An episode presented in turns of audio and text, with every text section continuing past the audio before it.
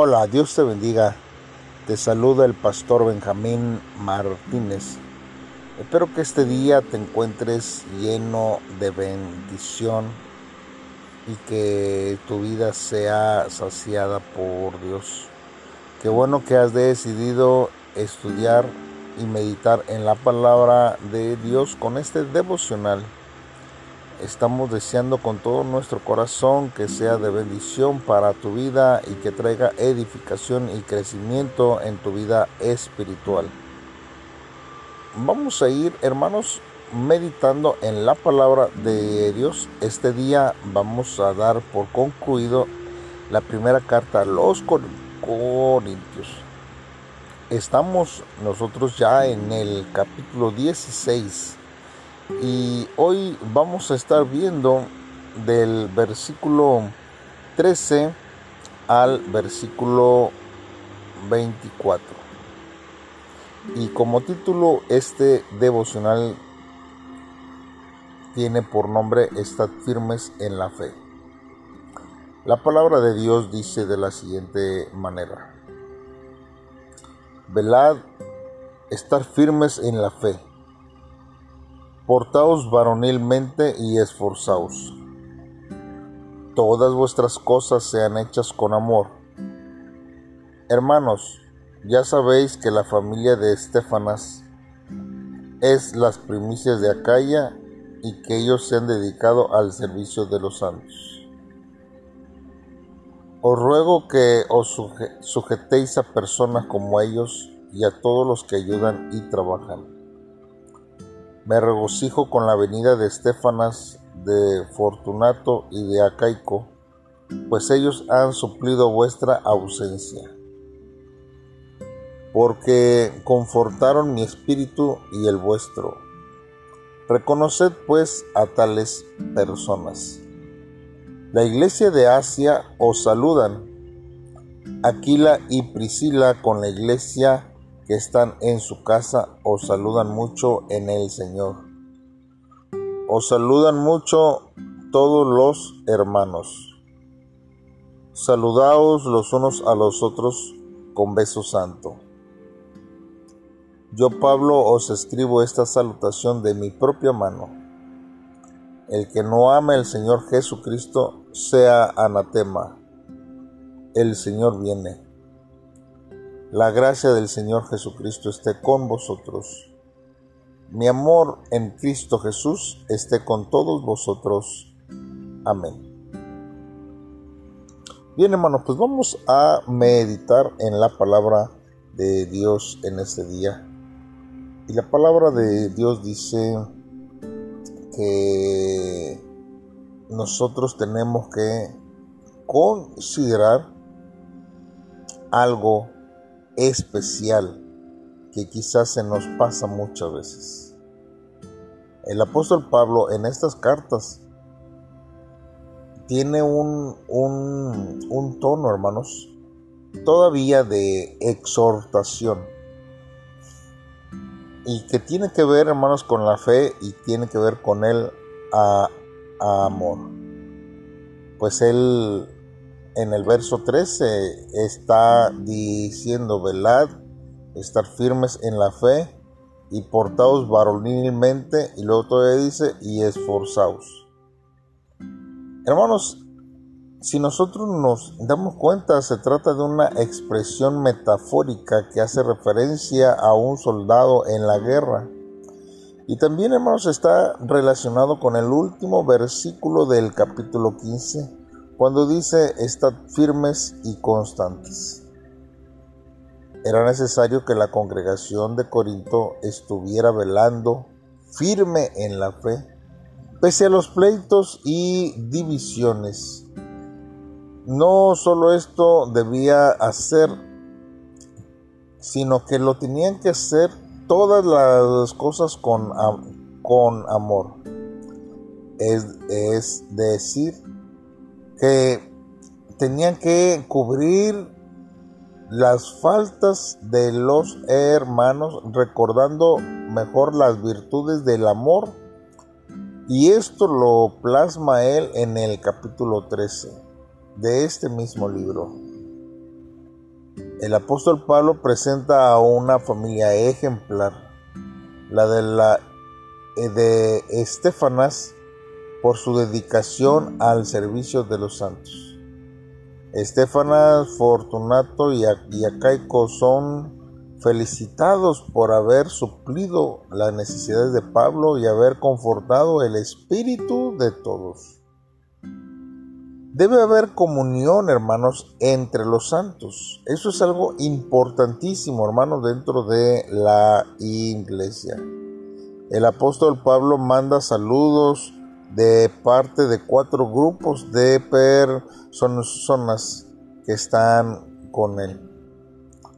Él dice, hermanos, y se enfoca en estas eh, cuatro menciones que él hace. Primero, él dice que las iglesias de Asia, levantadas por el apóstol Pablo. Aquila y Priscila, la iglesia que está en la casa de Aquila y Priscila. Los santos de Éfeso, ¿verdad? Hasta ahora, un consiervo de Pablo ha escrito las palabras del apóstol en la carta. Pero Pablo concluye el epístola escribiendo de su propia mano. En esto se ve la cercanía del apóstol hacia los hermanos de Corinto y la seriedad del asunto.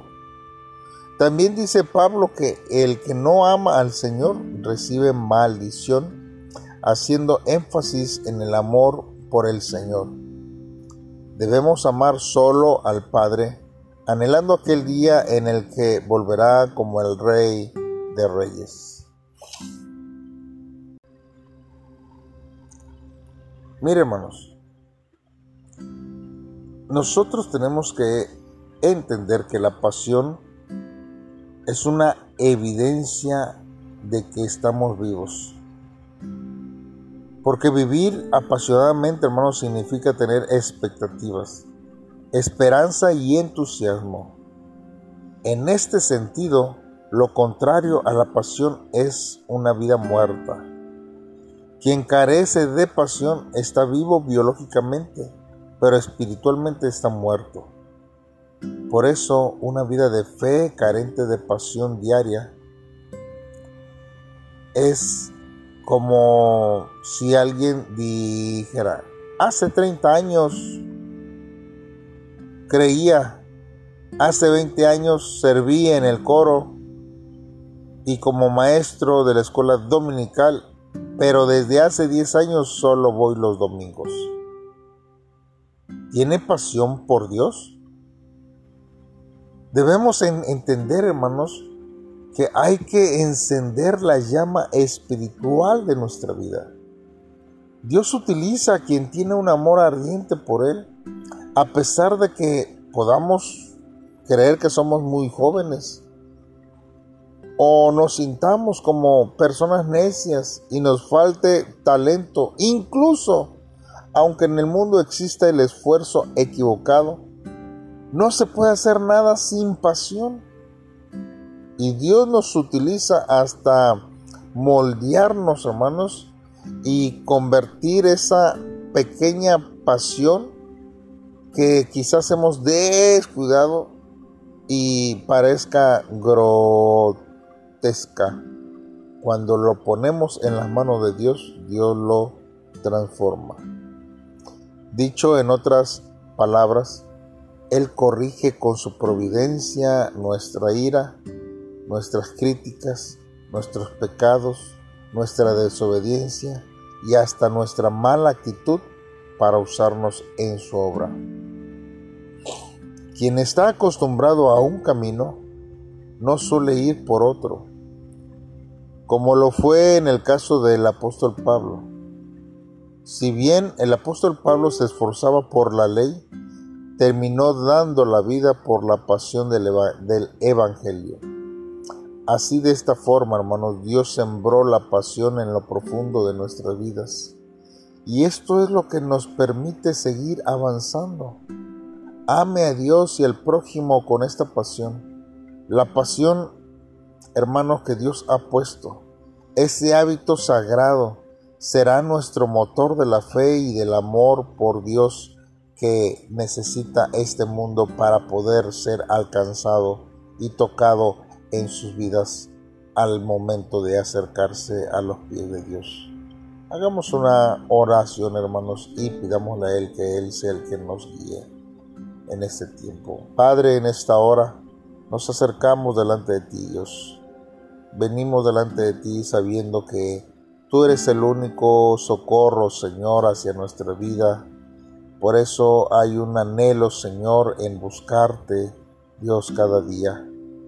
Dios, este anhelo, Señor, que se enciende en mi corazón, oh Dios, esperando con ansias, Dios, que vuelvas una vez más, oh Dios, pero para levantarnos como tu iglesia en esta segunda venida que anhela tu iglesia.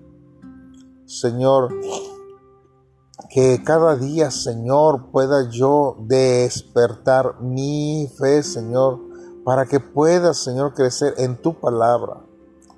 Que el gran amor, Señor, que siento por ti pueda impulsarme a amar sin medida al prójimo y a ser hallado, Señor, como un siervo fiel en aquel día, cuando, Señor, te veamos cara a cara. Ayúdanos, Señor, a poder vivir, Dios, conforme a tu palabra, Dios, siendo, Señor, instrumento, Padre, solamente para tu gloria, Dios. Úsanos, Señor.